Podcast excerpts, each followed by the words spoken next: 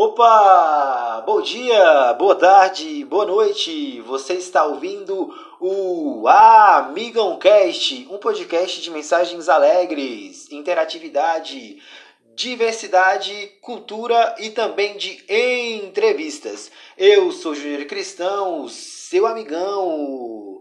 Vem comigo que hoje aqui é entrevista. Então a gente vai ter um bate-papo super legal. Para isso, eu estou indo ali no aeroporto da Pampulha, eu moro aqui na Pampulha, vou pegar um jatinho para ir diretamente para o interior de Pernambuco para conversar com uma convidada super especial. E aqui, minha convidada, quem se apresenta é a própria convidado ou convidada. Então, se apresente para nós, fale o seu nome, fale de onde você está falando, sua profissão, fale um pouco de você para os ouvintes aqui do podcast é, lhe conhecerem. Vamos lá, vou tentar ir no mesmo pique que você, viu? Que é um pique muito pra cima, muito divertido. Mas primeiro é um prazer estar participando desse podcast contigo. Eu sou Liliane Alves, da cidade de Salgueiro, interior de Pernambuco. E aqui sou radialista, repórter de pista. Não sei se nos lugares aí, todos os lugares do país, repórter de pista é, é interpretado da mesma forma, repórter de campo, de rádio. E sou locutora de, de, de porta de loja nas horas vagas, enfim, sou catequista. E o que chamar a gente topa também, né? Se vier que for lícito, que não foi lícito, a gente topa também. Estou aí. Estou aqui para viver várias experiências na minha vida. Eita, então vou falar um pouco dessas experiências, inspirar esse povo, esse povo legal aí que nos escuta. É, vamos começar primeiro de como foi essa sua linha no jornalismo. Tipo assim, como a Liliane foi parar no, na rádio? Como é que foi essa aventura aí? Fazer faculdade? Rapaz, fez faculdade ou não? Como é que foi?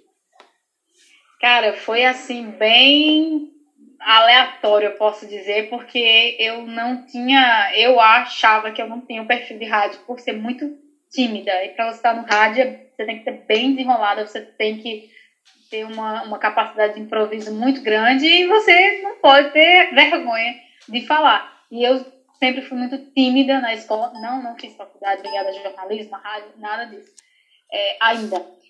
E eu tinha muita vergonha na escola, até de apresentar trabalho, e vim ficar mais desenrolada no ensino médio, no final do ensino médio, que foi aí onde despertou a paixão por rádio através do futebol. Eu sempre gostei muito de rádio, sempre gostei de, de ouvir, sempre gostei de imaginar, sempre gostei da, daquela coisa mágica que o rádio tem, de você criar coisas, você fantasiar na sua cabeça o que está acontecendo do outro lado, como são os radialistas, como é que acontece. Quando eu era pequena, eu imaginava que na rádio, quando ia tocar uma música, os cantores eles ficavam na, numa fila, esperando quando o ouvinte ligava e dizia assim, quero ouvir uma música de Roberto Carlos. Roberto Carlos estava na fila e dizia, pronto, agora sou eu, vou cantar.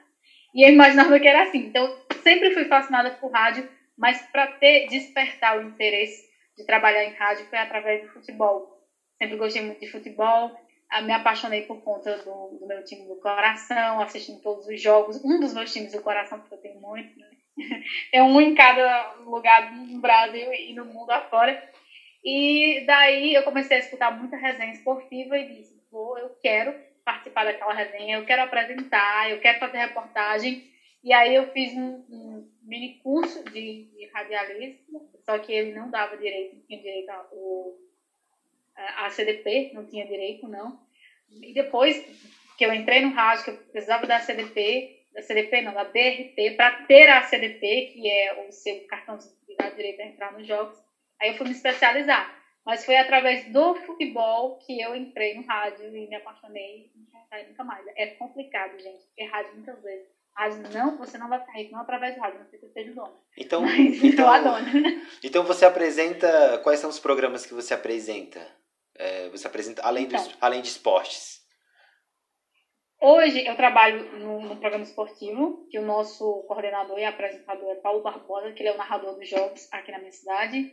E eu apresento um programa chamado Canal Livre, que é um programa de entrevistas e informações. Então, segunda a sexta, a partir da uma da tarde até as três, são, fico duas horas no ar apresentando, entrevistando, enfim, conversando com os ouvintes, ouvindo as reivindicações, reclamações sobre a nossa cidade. E é isso. Explica Nesse um pouco, momento eu estou nessa área. Explica um pouco mais o que você falou, eu não sabia disso, é, eu acho que a maioria do povo não sabe. O que são essas licenças? Que, qual, qual o significado dos nomes aí que você falou? É, essas Sim. siglas. DR... Gente, agora você me pegou o significado da DRT. Eu vou ficar são licenças, são licenças, são licenças. Mas o significado. Isso, para você ter, hum. ter direito a trabalhar no rádio, você ser considerado radialista, existem duas possibilidades. Você ter a DRT, você fazer um curso profissionalizante de rádio e você tem o direito no final desse curso. Ou então você trabalhar por um ano, por exemplo, um ano numa mesma rádio, aí você pode ser considerado, você pode assinar a sua carteira, esse tipo de coisa. Mas para você ter direito a essa DRT, para que você possa é, chegar, por exemplo, ir num estádio, se eu tiver uma. A partir da DRT, eu posso ter a carteirinha da ACDP, que é a Associação de Cronistas Esportivos aqui de Pernambuco. A CDP, eu, eu vou saber explicar. É a Associação de, de Cronistas Esportivos aqui de Pernambuco. Se eu tiver uma CDP válida, né, com, com a validade em dia, eu posso entrar em qualquer estádio do, do país. Simplesmente entrar. Claro que eu não posso fazer reportagem lá, porque eu preciso de um cadastro para isso. Mas eu posso entrar em qualquer estádio numa boa. Mas para eu ter essa, essa a CDP, eu preciso ter uma, uma, um DRT, que é a carteirinha que confirma que você é radialista, entendeu? E daí você também pode trabalhar em, em qualquer rádio no Brasil inteiro. Você pode ser considerado radialista, pode trabalhar em qualquer rádio do Brasil inteiro, que vai contar no seu currículo, obviamente, porque você chegar no local, eu chego aí em Belo Horizonte, falo, eu sou radialista, só falar, mas se eu tiver lá comprovado no DRT, eu posso ter muito mais chances de ingressar numa rádio do que aqueles que não têm. E vai depender, obviamente. Da, Olha aí, tá aprendendo coisa nova, galera aí, ó. Aprendizado aí, ó. Ai, não sabia que tinha, né? Não é só entrar numa rádio e, e, e ter uma voz legal, etc tal. Isso, é, você tem que se profissionalizar. Isso é interessante. Então você quando era você era ali no ensino médio, tudo, tudo, tudo é no ensino médio. Por isso que eu sempre falo, gente, se nós não aproveitarmos o nosso ensino médio, o grande problema, na minha opinião, hoje, não sei se você vai concordar, é que o, o, os jovens hoje, eles não aproveitam o ensino médio como realmente tem que ser aproveitado. Por mais que você seja tímido, por exemplo, eu também era tímido, você, você era tímida, mas no ensino médio a gente é, vai se soltando. É lá que a gente tem que aprender. Aí, aí cria uma ideia, né? De, de. Ah, não, na faculdade eu faço. Ah, na faculdade é. eu vou. Ou então quando eu estiver fazendo outra coisa eu faço, mas. Aí não se aproveita, né? Por exemplo, a minha primeira é. locução, é, apresentação foi na escola, tudo foi na escola. Minha primeira é, jornal que eu apresentei foi na escola. Então ali tudo começa. E e às vezes você fica preso, então tem que se soltar. Galerinha aí do ensino médio, aproveitem, viu? Eu, eu tenho, quer dizer, eu não tenho tanta saudade da escola, mas. É, mas é porque eu não. Tem saudade da bagunça, né? Também não, porque eu nunca fui da bagunça, então tenho saudade da bagunça ah. da escola, porque eu era uma pessoa muito. É, como é que diz? Eu ia pra escola para estudar mesmo. E não, ia pra escola para estudar, entendeu? Então, tipo assim. Ah, tá. Você não aproveitou tudo. Não, aproveitei. Porque, tipo assim, eu, eu, eu ia, não, eu ia. Aí a professora chegava e falava assim: não, Júnior, tem que ter uma peça de teatro. Eu ia, eu aproveitei assim, nesse sentido, assim. Agora, outras bagunças, outras coisas, assim, de mais revolucionárias, mais ou menos assim, eu tive no meio, sempre, eu... mas é mais ou menos.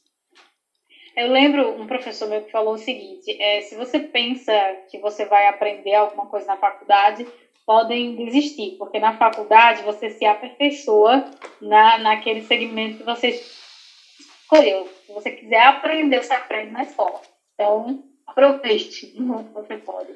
Isso, é, a gente viu um caso muito triste, né, ali no, no, interior, no, na capital Teresina, né, uma repórter é, da rádio, eu não lembro qual é a rádio agora, ela foi, é, simplesmente ele sofreu uma agressão, e você, assim, entrando nessa, nessa área, você já sofreu alguma discriminação na beira do campo, ou ou algo do tipo por ser mulher? Como é que é ser mulher no meio esportivo? Você pode passar um pouco desse, dessa experiência para nós aí? Como é ser mulher no meio esportivo? É desafiador?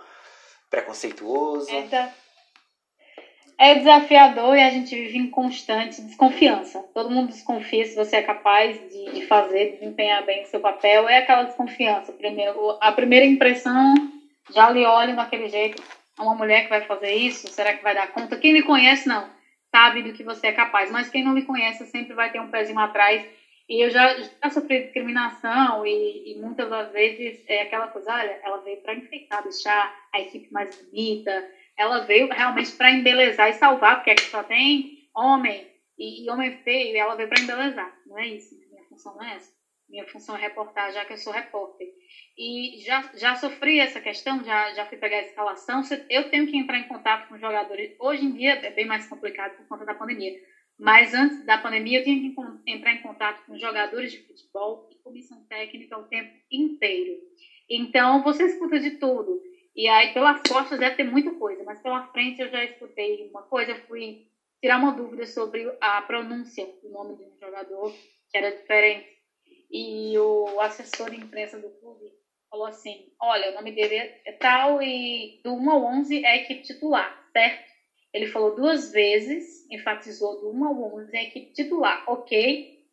Aí eu falei: Certo, beleza. Eu, eu não discuti, porque quando eu estou no campo fazendo reportagem, eu sou uma pessoa muito concentrada. O mundo pode acabar lá fora, você não vai tirar a minha concentração. Depois que eu sair, aí sim, eu vejo o que é está acontecendo. Mas já, já, já me falaram isso, como se eu não soubesse a quantidade de jogadores que vão para campo, é, indo para esse segmento né, de futebol. É, já me, me falaram que ah, precisa realmente, precisava de uma mulher mesmo na equipe para deixar as coisas mais bonitas, como eu já falei para você, como se eu tivesse ali só para, enfim, feitar. E eu já, já houve uma situação comigo bem delicada. Eu não posso te falar que foi por eu ser mulher, não vou afirmar isso. Não sei se era porque eu era da imprensa do lado oposto, porque era um jogo entre Salgueiro e Santa Cruz pelo Campeonato Pernambucano de 2018. E conhecem o Santa Cruz, um dos principais clubes aqui de Pernambuco, né, da capital. E até tipo, eu passei mal durante a partida, dei um problema de saúde e passei mal naquele momento, então eu, eu preferi não fazer o jogo, mas fiquei lá porque era arriscado eu voltar para casa sozinha também, passar mal mais uma vez. Eu fiquei lá do lado do fisioterapeuta da equipe do Salgueiro, caso acontecesse alguma coisa mais grave. Mas quando acabou a partida, eu falei né, para o coordenador, narrador, Paulo, eu falei, não, já posso fazer as entrevistas finais, é coisa mais leve, eu posso fazer. E o assessor de imprensa do Santa Cruz, quando eu fui falar com os jogadores, é, primeiro que eu fui conversar com alguns jogadores e eles se recusaram, eles estavam chateados porque tinham sido derrotados, é normal. Eles se passaram direto, eu tentei falar com eles. Quando você diz não, então você passa direto, beleza, ok, eu respeito. Você não quer falar, eu não posso insistir. Mas quando a imprensa da capital parava esses jogadores e fazia alguma pergunta, eles paravam e respondiam. Então, assim, eu podia, na, naquele momento, dizer, colocar o microfone para ouvir a resposta, como eu fiz. Eu falei, Paulo, vamos ouvir agora o jogador do Santa Cruz, o que você tem para falar desse jogo. Então, eu coloco o microfone só para ouvir a resposta. Nesse momento que eu fui colocar o microfone, o assessor de imprensa do Santa Cruz, ele colocou o braço na minha frente de uma forma bem agressiva e falou, você não vai, você não passa. E aí eu comecei a discutir ele com o microfone ligado e no ar mesmo. Eu falei assim, mas uh, o rapaz está entrevistando. Então, por que eu não? Aí ele só falou assim, você não passa. E aí eu ironizei no ar, disse, é, Paulo, pelo visto, só a imprensa da capital pode entrevistar os jogadores de Santa Cruz.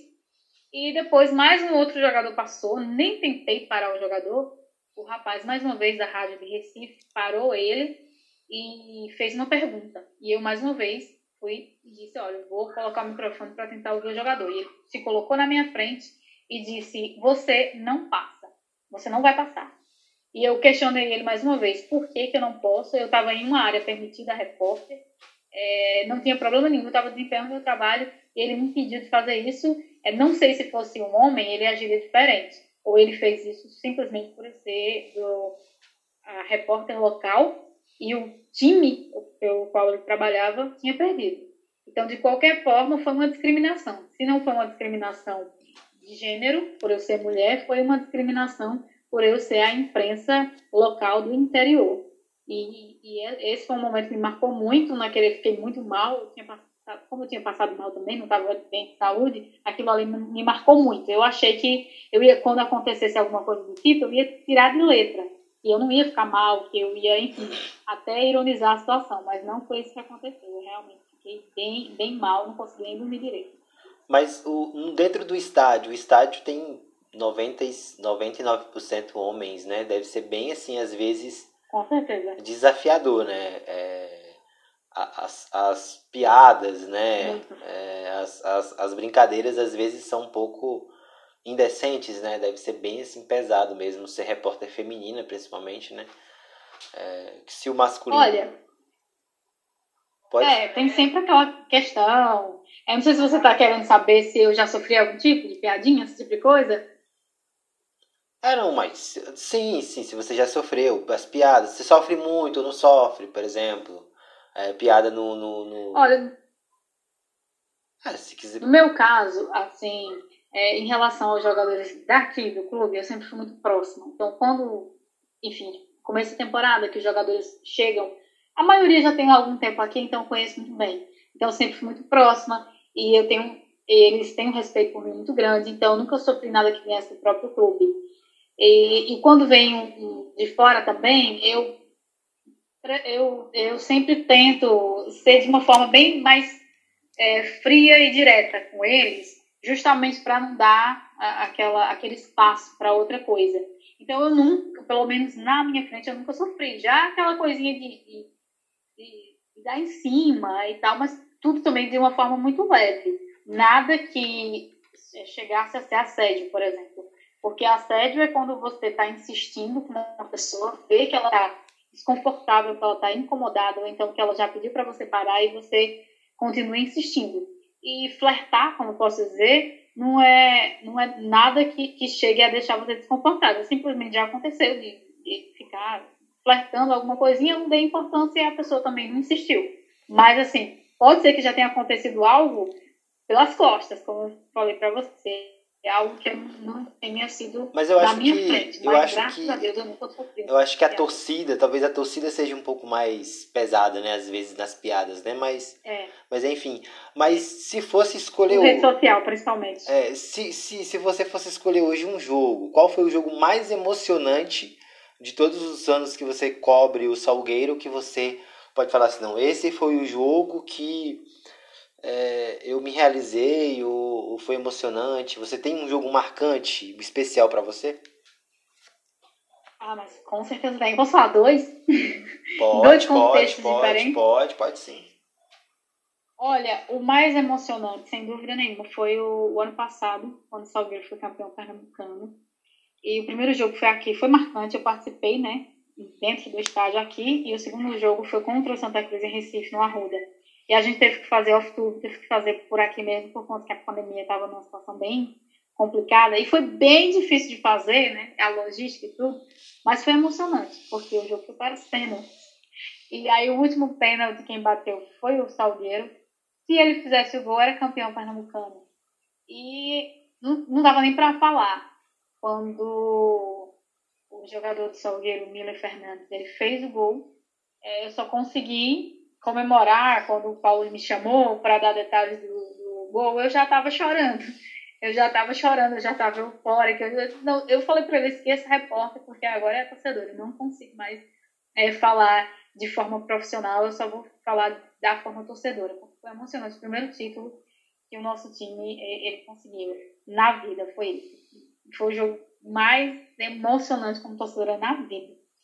Mas teve um também, em outro contexto, em 2017, Salgueiro disputava a Série C do Campeonato Brasileiro e jogava contra o Asa de Arapiraca.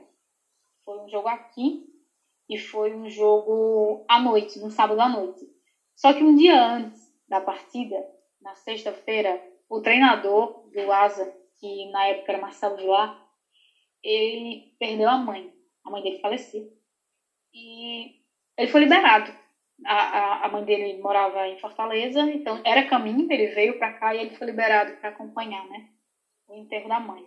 E ele preferiu não ir, ele preferiu ficar e fazer o jogo. Eu, eu ouvi até pessoas dizendo assim: ah, mas como é que pode? Que homem frio, não vai nem velar a mãe. Só que cada pessoa vive o luto de forma diferente, né? E ele veio e eu estava encarregada de entrevistá-lo. E o Asa estava num momento muito ruim na na competição. E eu pensei, meu Deus, já é complicado você entrevistar o, o treinador a equipe dele estando numa situação ruim, lutando contra o rebaixamento. Imagina o cara que acabou de perder a mãe. Eu fiquei, eu passei o sábado inteiro é, ensaiando o que eu ia perguntar para ele, que fosse de uma maneira educada e que eu não sabia nem o que perguntar para ele, na verdade. Nem o que perguntar. E eu tentava me colocar no lugar dele. Minha mãe, como seria se eu tivesse perdido minha mãe? Não, nem passava pela cabeça a hipótese, já começava a ficar mal. E eu comecei a pensar, meu Deus, ele tá mal, ele tá aqui. O que, que eu posso fazer para mostrar uma solidariedade para ele? Então, comprei um texto e, e levei para dar para ele em nome da rádio. E eu pensei, eu gosto muito de livro, eu amo livro, e eu pensei em um livro. Eu fui numa livraria aqui, mas era tudo limitado e tudo que, que envolvia essa questão de perda tinha um, um, título de luto, tinha um título, ah, né, como superar a perda, como superar é, a saudade do ente querido, e todos, todos os títulos dos livros que eu encontrei, se fosse eu, não leria, eu não, nem abriria o livro. E eu pensei, meu Deus do céu, e agora? Só que eu tinha em casa um livro, acho que é um dos meus preferidos até hoje, chamado A Travessia, o mesmo autor da Cabana, e uma história de segredo bem parecida que fala sobre como lidar com, com a perda. Enfim, eu levei esse livro e fiz uma dedicatória para ele e levei. E aí fiz uma pergunta, né? tentei fazer da forma mais gentil possível, é, prestei a solidariedade antes de qualquer coisa e fiz a pergunta para ele. E depois, né, ele, enfim, agradeceu, respondeu a pergunta, ficou tudo certo. Isso antes de começar a partida. E depois eu fui lá, entreguei para ele e falei, eu não sabia nem o que dizer. Eu só falei assim, olha, é, Marcelo, é, eu queria que desse ter esse nome da rádio, esse livro em meu nome. Me ajudou muito no momento difícil, eu espero que me ajude também. Pronto, entreguei. Tá aí. Aí ele me deu um abraço e me agradeceu. Bom, e eu fui para beira do gramado, estava próximo de começar a partida, quando os jogadores estavam saindo para o vestiário, tinha um jogador no asa, que era aí jogador do time, e eu estava esperando ele para entrevistar. E aí eu senti aquela mão no meu ombro, ele foi e me entregou uma camisa do asa, e aí ele pegou e mostrou, já estou usando. Mostrou o texto. Nesse dia foi a única vez na minha vida que eu torci para um outro time que não fosse o Salgueiro. Eu torci por conta dele. E eu, eu quase não consegui fazer o jogo porque eu comecei a chorar muito, muito. Ele me deu aquela camisa, o fato dele estar usando o texto, usar o texto durante todo o jogo, para mim é, é, foi muito emocionante. Então, naquele dia, eu acho que eu nunca falei isso pra ninguém, mas naquele dia eu não consegui torcer pelo Salgueiro, porque o time dele estava na zona do rebaixamento. E aqueles três pontos seriam cruciais para sair da zona do rebaixamento. E naquele dia eu torci pelo Alisson por causa dele. Por conta que a gente. Foram poucas palavras que a gente trocou, eu e ele. Ele mal falou alguma coisa. Eu também saí muita coisa, mas na hora eu não consegui falar. Mas naquele dia é, a gente teve essa conexão de. de ele, eu sei que ele estava sentindo a dor, que eu não consigo imaginar, porque eu nunca passei pela situação. Mas é, a troca que a gente teve ali. E naquele dia eu torci. Eu torci pelo Asa, não consegui torcer pelo Salgueiro. Infelizmente o Asa perdeu, de 2 a 0 Mas eu torci, porque eu gostaria que alguma e foi coisa rebaixado. tentasse conferir. E foi rebaixado e foi naquela temporada. E né? foi rebaixado. rebaixado é. é. é, verdade. E... Mas naquele dia eu gostaria que alguma coisa conseguisse confrontar ele um pouco. E que fosse a vitória. Mas infelizmente não aconteceu. Olha, que interessante, né? É, são histórias que são marcantes, né? E, e, e emocionantes, né? Dois é, Outra coisa, outra coisa. Futebol proporciona muita coisa pra gente. É, é, é, igual aquela velha frase, né? Não é só futebol, né? É mais, é mais que futebol, né? Então a gente tem que a gente tem que entender esse contexto.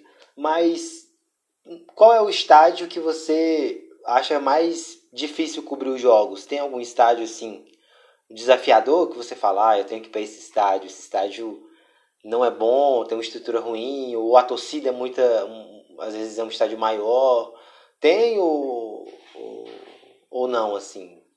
Porque, porque você cobre, você viaja, como é que sim? Você, a equipe viaja e acompanha os jogos, né? Por exemplo, Isso. vai até Pernambuco, até Petrolina, é, vai as outras cidades também, né? Tem algum estádio assim que você gosta e você não gosta? Olha, é, tem o estádio Lacerdão, José Luiz Lacerda Lacerdão, que é o estádio do Central, é o principal rival do interior aqui de Salgueiro. Porque tem a briga pela quarta força do futebol pernambucano. Salgueiro, Central, Central e Salgueiro. Time rebaixado? E eu fui lá. Oi? O Central foi rebaixado, não? Do Campeonato Pernambucano? É, eu consegui salvar. Ainda não, não, ainda vai ter, ah. vão ter outros jogos ainda para definir se a Central vai permanecer ou não, mas, mas tá complicado. Minha a, torcida, situação tá complicada. Minha torcida vai ser pro retrô, vai continuar, continua, continua. É. e aí, o que, que, que acontece? Eu não, não consegui fazer muitas viagens desde que eu, eu comecei a fazer a porta já Os dois estádios, os dois estados é, que eu fui, né, fora, obviamente aqui em Pernambuco, foi Alagoas e a Bahia. Mas o de Alagoas, eu fui para Coruripe. O estádio de Coruripe é horrível. É muito ruim.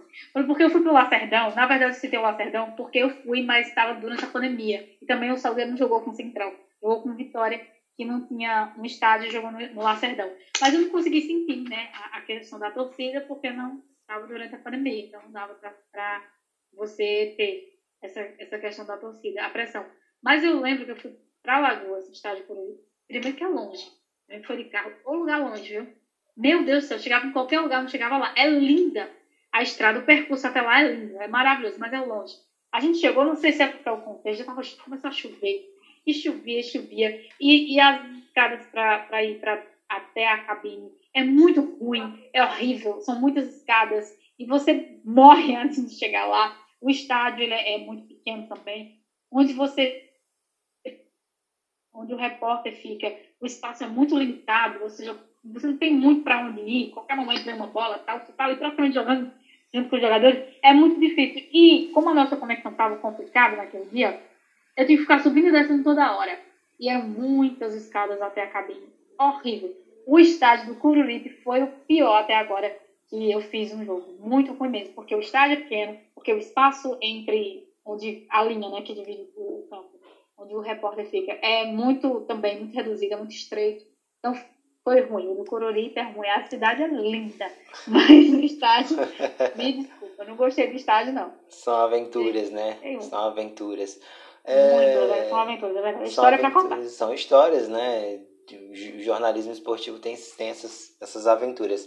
Mas em relação à sua família, sua família apoia você nessa sua decisão? Ou, ou sofreu algum assim, essa, minha filha não vai fazer isso, ou meu filho não vai fazer isso, etc. Tal? Ou, ou, tem, ou você tem apoio total? Escolheu isso? Quis fazer isso? Assim, minha família sempre foi muito aberta a você seguir o caminho que você gostaria de ter, muito aberta. Meu pai é apaixonado por, por rádio, meu pai é apaixonado por futebol, então né, meu pai sempre puxou uma, uma carinha maior pro meu lado, com toda certeza. E aí fala para todo mundo que meu filho é radialista, parece até que eu, sabe, minha filha tá na Globo, é praticamente isso. e ele vai pro lugar e fala. Minha mãe também tá numa boa, o que eu quiser escolher para fazer, eu posso fazer, mas ela é muito aquela coisa de minha filha vai fazer uma coisa que dá dinheiro, que, não sei o que, se não tá dando dinheiro ali, vai arrumar um emprego. É, é como se não fosse emprego, sabe? Mas a gente sabe que vida de radialista é sofrido. É sofrido pra caramba. Ela, o negócio dela só é esse, ah, faça uma coisa que dê mais dinheiro, não sei o que, que, que aumente sua renda, mas demais eles são tranquilos. Assim. Ah, tá, sofreu. Aí, é. Bom, todo mundo é tranquilo em relação a isso. É, o apoio, né? Então, o papai escuta a filha, a filha no rádio, então melhor ainda, né? Isso é, isso é, isso é bastante importante, né? Eu também, também não tive, eu não tive esse problema quando eu escolhi entrar pro seminário. Minha mãe nem meu pai me questionaram em relação a isso. Eles só falaram uma, eles só falaram uma frase, né? Frase que eu nunca, esque, nunca esqueço, né? Olha, meu filho, o importante é a sua felicidade. Se você está feliz fazendo o que você você está feliz Maravilha. fazendo o que você gosta, se você gosta e está feliz, isso que importa. Quem sou eu para impedir, impedir né, a, sua, a, sua, a sua felicidade, né? Então, isso é muito importante. É fundamental. O, o, apoio da família, né? Mas a cidade de Salgueiro, conta um pouco dessa cidade aí, do interior. É, é, a, é a terceira maior cidade, se eu não me engano, ou não? É, ou é a maior cidade do interior, não sei. Fala um pouco dessa sua, dessa sua cidade aí Não, não é a maior, não é a terceira maior, é uma das menores cidades do interior. Ela fica bem é, no meio mesmo, assim, de, como é que eu posso dizer, das, das rodovias, pistas, acho que é assim se chama. Por isso que a Salgueiro chama-se Sertão Central, é o centro mesmo, a cidade é o centro. Deveria ser maior, porque tudo passa por aqui, é uma cidade muito, muito vista, e só que tem 62 mil, um pouco mais de 62 mil habitantes, é uma cidade muito pequena. Tem cidades maiores, Caruaru é uma das, eu acho que depois de, de Recife, Caruaru é a maior cidade daqui. E tem Petrolina, que é maior também, Petrolina fica bem perto daqui, Petrolina é, é bem grande, tem outras cidades, Arco Verde, é, acho que Gravatá é menor do que Salgueiro, mas tem Arco, Serra Talhada, que fica pertinho daqui também, é bem maior do que Salgueiro. Então, Salgueiro, na verdade, chega a ser uma das menores cidades aqui. Mas é o sertão central. Se o pessoal souber é, é, realmente a questão dos governantes mesmo, souberem trabalhar bem, essa cidade se expande, cresce cresce, porque Salgueiro já deveria ser uma cidade bem maior, deveria ser uma cidade com indústria, que não tem, infelizmente, porque é o sertão central. E por conta do time, é uma cidade muito focada também, muito vista. Salgueiro já foi longe por causa do time, muito longe. É quando o time está na Copa do Brasil, por exemplo, já enfrentou Flamengo, já enfrentou Internacional, enfrentou Criciúma esse e agora ano, enfrentou... É, foi o Corinthians esse ano, Corinthians. né? Foi, esse ano foi o Corinthians. Você estava no jogo do Corinthians? Cobriu o jogo do Corinthians? Cara, não. Eu. Era o jogo da minha vida. Quando o Salgueiro caiu no pote do Corinthians, e no dia que ia ter o, sorteio, a gente falando lá, aí me perguntaram, Liliane, na rádio, qual time que você acha que o Salgueiro deve enfrentar? Eu falei, olha, todos os times são muito fortes. Então, é, o que mais o Salgueiro visa nesse momento é realmente a, um jogo de expressão, porque é muito difícil passar de qualquer time que seja, embora o Salgueiro seja um time muito forte. Então, eu queria que fosse o Corinthians, eu falei. Eu sou palmeirense também. Então, o Salgueiro enfrentar o maior rival do Palmeiras, para mim seria o céu ver o Corinthians aqui. E aí, quando foi sorteado o Corinthians, cara, eu pulei e vibrei. Só que, olha só, alegria de pobre dura pouco. Eu cometi uma infração no jogo anterior. Realmente, eu fui irresponsável. É, no jogo anterior foi a Copa do Nordeste contra o Santa Cruz. O Salgueiro venceu o Santa Cruz e os repórteres têm que ficar na arquibancada. Quando acabou o jogo, eu desci, fiquei na beira do gramado, fui de máscara, os jogadores, eu estava testada, os jogadores também, jogadores até com menos dias do que eu, e eu entrevistei o capitão da equipe. Só foi um. Eu tentei entrevistar um dos jogadores de Santa Cruz, mas não deu. E o delegado da partida tirou uma foto e disse que eu tinha cometido infração e que eu ficaria de fora da próxima partida. Aí eu falei, mas o que? Copa do Nordeste? Ele disse, a próxima partida que ia acontecer aqui seria justamente a do Corinthians. E eu acabei ficando de fora dessa partida. Nossa, que, que coisa. Mas então quer dizer que tem, eu... que tem. Que então quer dizer que um repórter também sofre suspensão, então, isso? Sofre, sofre, ah, sofre nossa. sim. É o seguinte, num jogo normal antes da pandemia, como é que é para você sofrer uma infração? Se são jogos grandes televisionados, você não pode entrevistar ninguém. Nem antes, nem durante o intervalo. É assim que funciona, viu? Só pode entrevistar quando acaba. Beleza, se você tenta isso, talvez eles ainda puxem a orelha e deixem por menos. Mas, acabou o jogo. Tem a linha que divide o campo. O lado de fora e o de dentro. O repórter não pode entrar. Mesmo que você dê um passo só depois da linha para dentro do campo. Você não pode entrar ali. Se você entrar, você é sujeito a levar uma suspensão. Eu já, várias vezes, eu já fiz isso algumas vezes, eu já, já me puxaram minha orelha várias vezes por causa disso, mas nunca me deram uma suspensão. E justamente nesse jogo, contra, aí nesse jogo agora, nos jogos depois da pandemia, só é autorizada a TV entrevistar, porque a TV ela testa no mesmo dia, enfim, a gente também testa sempre, mas a TV e tem um protocolo de segurança maior, até porque são dois microfones, o microfone do repórter e o microfone do entrevistado, então só a TV é autorizada é, pelos protocolos de segurança, só a TV é autorizada a entrevistar os jogadores, a rádio não pode. Tanto que o, o repórter de pista fica no gramado. E agora não pode mais, tem que ficar na arquibancada. Ou então numa cabine, se sobrar cabine. E eu fui até lá embaixo, entrevistei o capitão da equipe. Fui por mais que eu tivesse máscara, que tivesse testada, fui irresponsável. Então, o jogo seguinte seria justamente do Corinthians. Eu fui punida e fiquei fora. Eu até, eu fiz o, o, cadastro, a gente faz o cadastro na CBF e é, ele falou, você vai ficar de fora, seu cadastro vai ser negado, e foi aceito o cadastro da CBF. E eu fui para o jogo, feliz da vida. Quando chegou lá, eles ligaram para a nossa entidade, que é a Federação Pernambucana, e lá eles disseram, façam um reconhecimento, se foi ela, impeçam ela de fazer o jogo.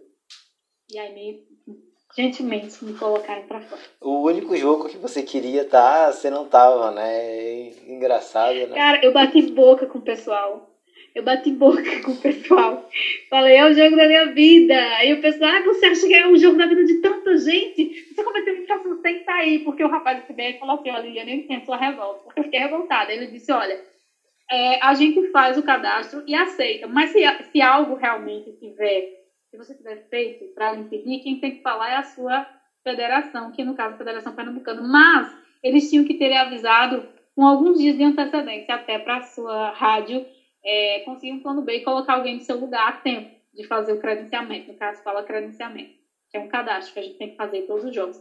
E se eles teriam que avisar para vocês, eles avisaram, eu falei, não. Aí eu né, me apeguei a isso e comecei a discutir com o pessoal, mas não teve jeito. Aí eu dei um migué, entrei, porque eu estava testado, estava tudo certo, entrei e fui pro último andar onde ficam as cabines, onde ficam os, é, é, os câmeras. Fiquei lá no primeiro tempo. Eu vi o primeiro tempo ainda. No segundo, no intervalo, o pessoal foi de cabine em cabine, foi todos os lugares para ver se estava tudo certo. Me acharam lá. é, mas você só foi. Três jogos sem partida. Você só foi. Depois. Você só foi assistir o jogo, no caso, né? Como você não podia fazer a reportagem, você só foi Isso. ver o jogo, né? Assistir. É... Isso, mas mesmo assim, ela, a, a, a moça que estava representando a federação e a CBF aqui em Pernambuco, ela disse que eu não podia. Aí a gente ainda bateu boca e tal, e ela me colocou, aí disse: Eu agora vou. Tirou fotos, né? Porque você precisa provar, tirou fotos, e disse: Agora eu vou recomendar três jogos para você ficar de fora. E aí nunca, eu ainda fiquei de dois, não fiquei três, não, mas fiquei fora mais dois jogos depois disso. Só para você ter uma ideia como é a vida de repórter. Que interessante, moleza, interessante. É, em Pernambuco, assim, tem muitas repórteres femininas ou, ou você é uma das poucas repórteres que tem? É, tem assim uma amizade com outras repórteres ou, ou, ou não assim ou, não. ou o interior mesmo é um pouco separado da capital tem uma rivalidade etc tal? É bem o interior aqui é bem separado mesmo Salgueiro para a capital para Recife são mais de 512 quilômetros. Bem longe. Tem muitas repórteres na capital muitas rádio TV cresceu bastante. Lá é o lugar que mais tem. E é o lugar onde elas são focadas e bem valorizadas. Isso aí, realmente, a gente tem que falar. No, aqui no interior, tem menos. Mas a gente tem uma representatividade muito grande. Aqui em Salgueiro estou eu e uma outra repórter, Érica Nascimento. Ela cobriu o ano passado Salgueiro. Esse ano a rádio que ela, que ela trabalha não fez a cobertura dos jogos. Mas ela também é repórter e comentarista de jogos. E aqui em Petrolina, duas amigas minhas, aqui em Petrolina que eu falo que é bem perto, do lado, é, duas amigas minhas, uma é a Maria Kemi e a outra é Tamiri Santos. A gente é bem próximas mesmo, fica, a gente troca experiências o tempo todo, faz como a gente está aqui agora, a gente grava podcast, enfim.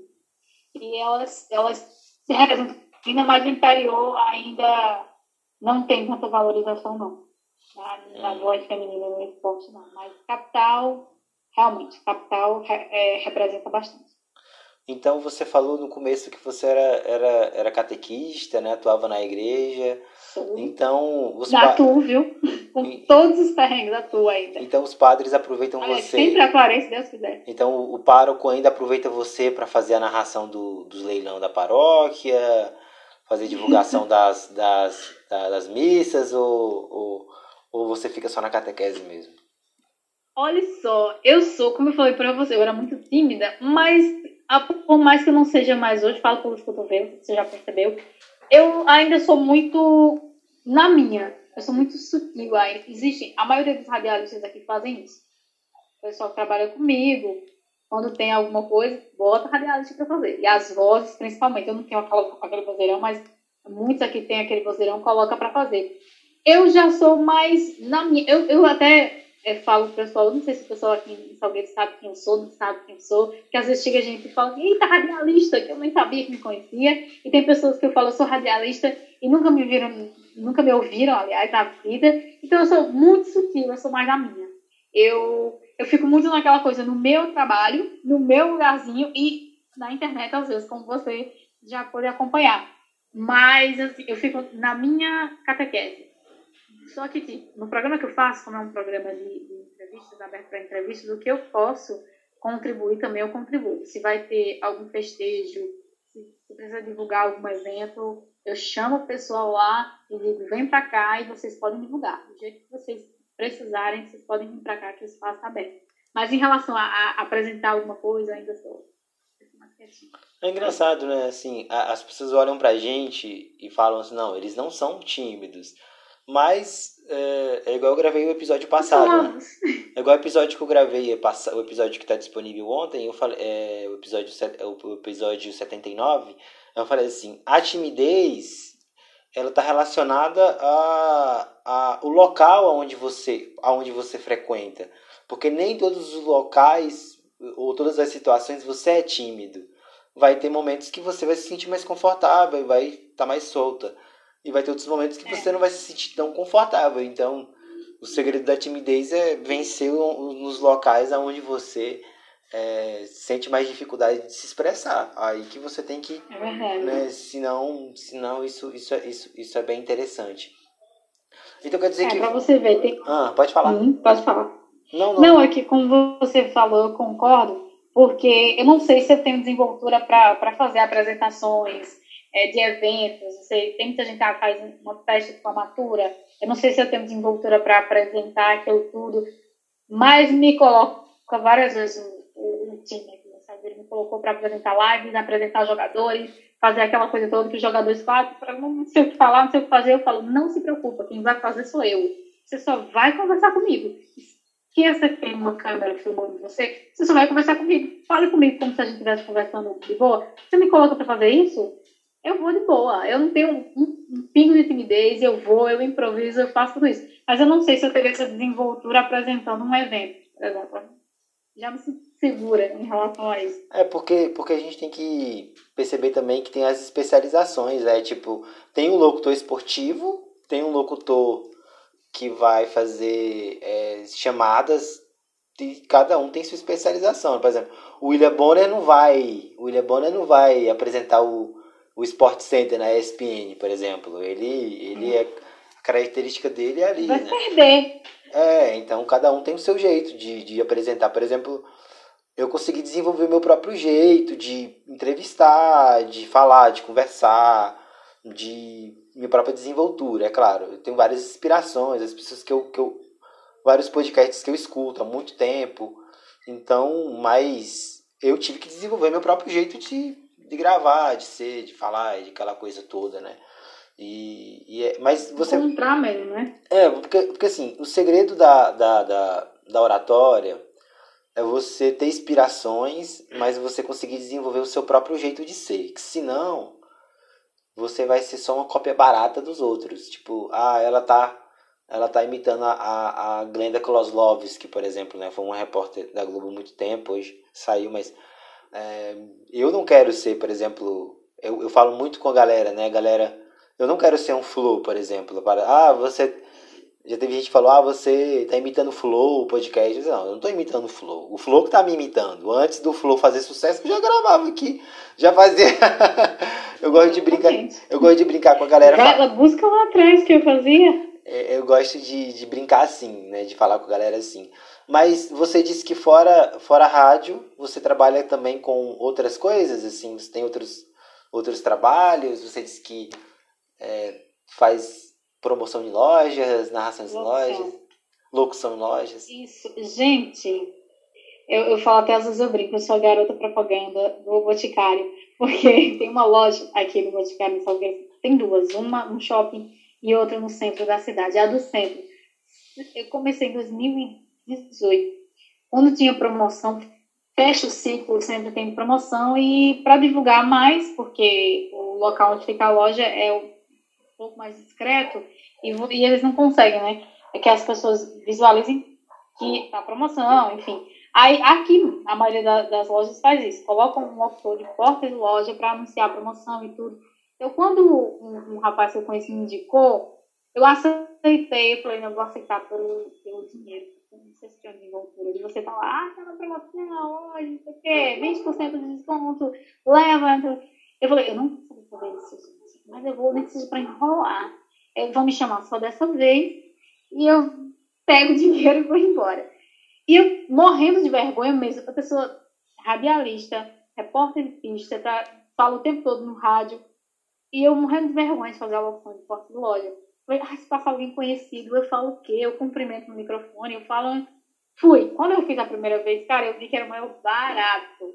Você interagir com as pessoas que estão passando ali na rua, você falar e tal. E fazer aquela coisa, né? Porque, primeiro que é uma loja, é o Boticário, pelo amor de Deus. Não tem como você não falar com propriedade do Boticário. Tudo que tem lá. E eu comecei a, a ficar falando dos perfumes, das fragrâncias, os hidratantes, isso e aquilo. E eu começava a dizer e, e, e, fazer também brincadeiras com o pessoal. Se tinha promoção no Dia das Mães, eu falava, ah, se você não comprar, você vai é, é, ficar de fora do almoço. E aí, se era o dia da mulher, fazia isso, o dia dos namorados e tal. Eu, então, até quando não é um dia específico, é só uma promoção mesmo. E eu vou lá e falo, cara, eu gostei tanto, mas tanto, que desde 2018 eu tô lá todo final de ciclo, o pessoal me chama. Todo final de ciclo. E eu vou, eu acho o maior barato. E o pessoal que tá lá na frente das lojas também ficam olhando. Eu coloco música, e eu começo a interpretar essas músicas, e eu fico pensando assim, ou o pessoal tá dizendo ali, essa menina arrasa, ou então estão dizendo, essa menina é doida. Mas eu tenho certeza que eles estão prestando atenção no que eu tô falando. E aí isso é o que, que importa, porque eu quero falar para eles prestarem atenção marketing e atrair é clientes para a loja. E acontece. Marketing, o marketing, o marketing é tudo, né? Você tem que que fazer de tudo. Por exemplo, eu comecei também na igreja, fazendo leilão. Mas a minha origem mesmo, a primeira vez que eu fui mesmo fazer algo de locução, foi o festejo da minha comunidade que eu participava.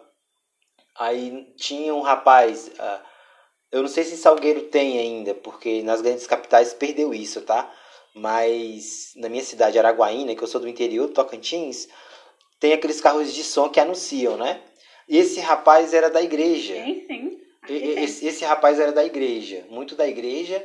Aí ele falou assim: Olha, eu não quero fazer essa essa propaganda do festejo, mas se tiver alguém que faça, eu tipo vou dirigindo e ele vai fazendo a propaganda. Aí falaram: Por que o Júnior não vai?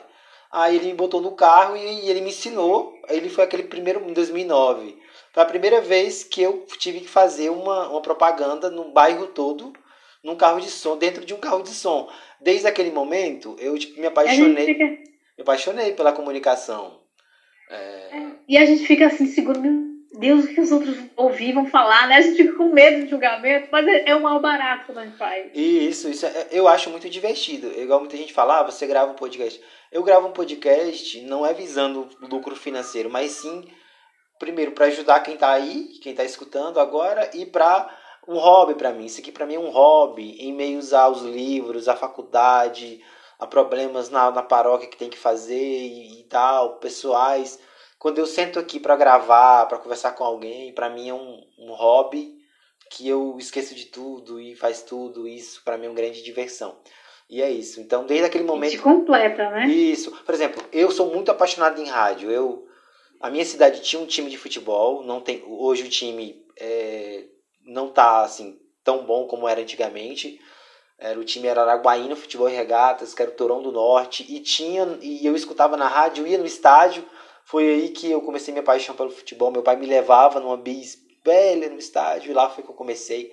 Eu escutava o jogo da o jogo na, na, na, na arquibancada da rádio, porque interior não vai ter é, transmissão de jogo, né?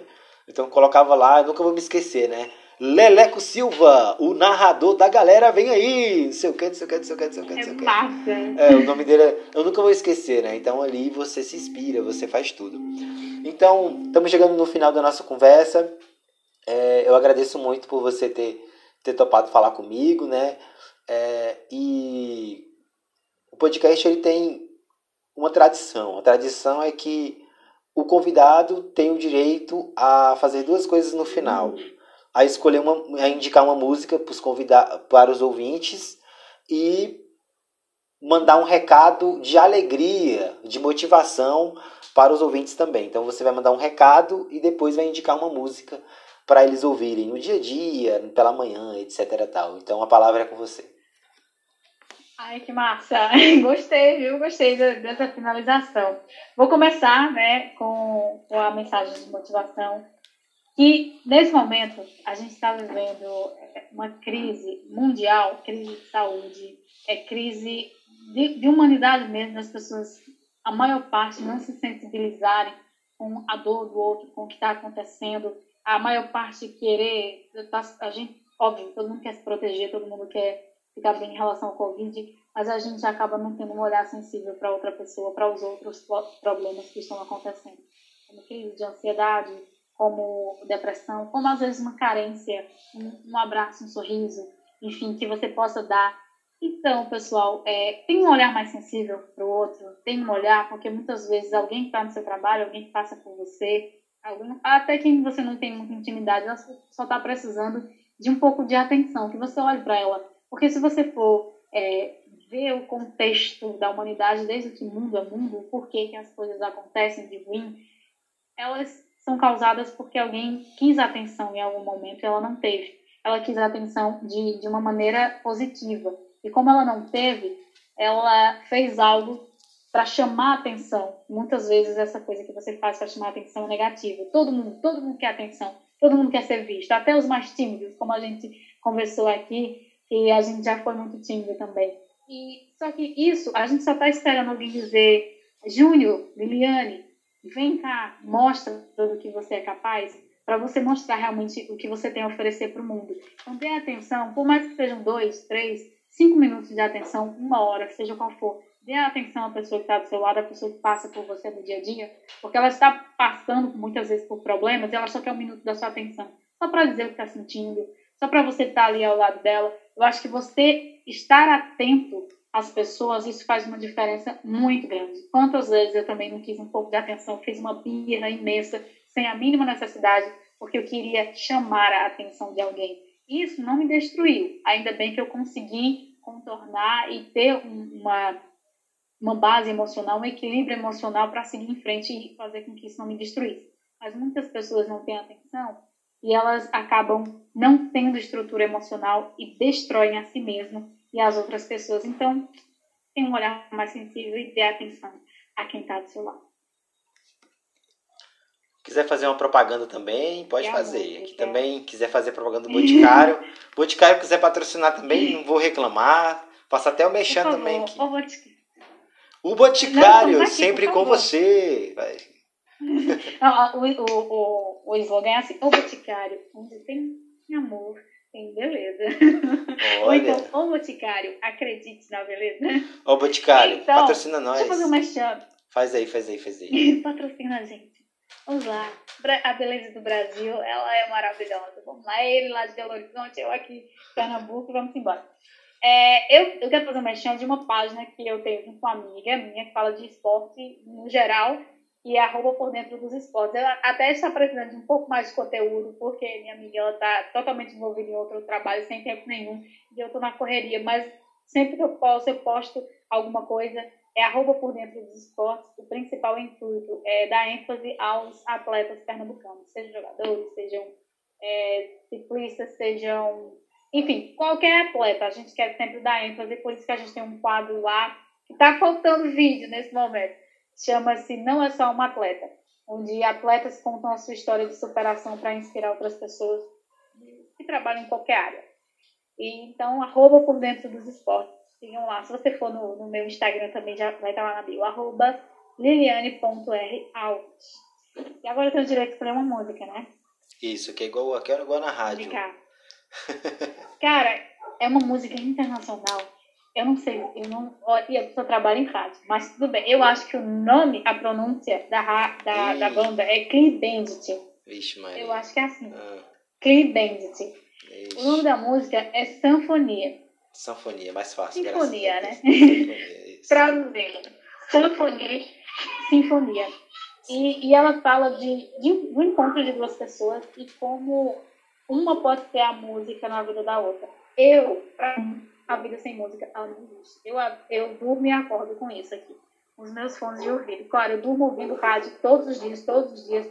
Vou trabalhar com fone de ouvido, volto com fone de ouvido, seja ouvindo a rádio, seja música, minhas músicas favoritas, mas para mim música é vida. Então essa música fala sobre a sinfonia que a gente pode ter na vida do outro e como a música ela também transforma a nossa vida. É por isso que é uma indicação. A vibe é muito boa. Eu acho que é Credence, ou não sei se é assim que pronuncia, mas é Sanfonia. O clipe também é maravilhoso. Se Fala você, sobre amor também. Se é você, é se você tem dificuldade em, em, em, pronunciar inglês, assim, falar, ah, eu sou pior que você, viu? Eu sou. então é isso. É, agradeço. É só você, só você colocar Clean. Olha só, se você não entendeu, é Clean na, na, na, vai estar tá na portuguesado Bandit. Pronto. Aí vai estar tá na bio, vai estar tá na bio, pode deixar. Colocar na Sanfonia bio. é mais difícil de, de é. Então, então, galera, nosso tempo está acabando, né? É, a gente, eu quer dizer, eu mais uma vez quero agradecer a, a, Liliane por estar aqui, ter, ter topado falar comigo, ter topado aqui. Muito obrigado, viu? É, Deus possa abençoar e o podcast está aberto sempre que quiser voltar. É, vamos marcar outras vezes para a gente bater esse papo super legal, tá bom? Muito obrigado mesmo. Eu que agradeço de verdade, desejo boa sorte, que seu conteúdo é de sucesso e que o mundo possa conhecê-lo cada vez mais. Isso que você faz por amor, como você falou, isso faz porque ele completa, porque é uma parte da sua vida e a gente não consegue largar a mão de jeito nenhum. Independente do quão longe vá, de, de quantas pessoas estejam ouvindo ou quantas pessoas estejam reconhecendo, é algo que te completa e que você ama e que você não vai ficar sem jeito nenhum. O importante é o, o impacto que ele tem para você. Eu tenho certeza que tem impacto para outras pessoas também. Mas o mais importante é o que o seu podcast causa em você. E se ele não causar algo bom, algo que, que seja enérgico em você, eu tenho certeza que você não alcança as outras pessoas. E você faz por amor. E por isso que é bem feito. E eu fico muito feliz de você ter me achado aqui no interior de Pernambuco. Eu não imaginava que você conhecesse meu trabalho. E eu fico muito feliz por saber disso. Muito grata pelo convite. Obrigada mesmo. Então, galera, essa foi a Liliane Alves. Nosso tempo está acabando. É, o meu, o meu aplicativo só deixa, só deixa gravar uma hora de 60 minutos de, de, de podcasts. Então estamos acabando aqui, né? Mas, mas ela vai voltar depois. Mais vezes ela vai voltar. A gente vai fechar umas parcerias aí depois pra gente combinar outras, outras coisinhas. Então, esse foi o Amigão, o Amigão Cast. É, eu sou Júnior Cristão com a Lilia Alves, diretamente de Salgueiro. Então esse foi o meu, o seu, o nosso Amigão Cast. Não esqueça de seguir as nossas redes sociais, Amigão Cast no Instagram e Amigão Cast também no Twitter. Então siga lá, se você gostou, compartilha. E se você chegou até aqui, muito obrigado, Deus abençoe e até a próxima, hein? Valeu!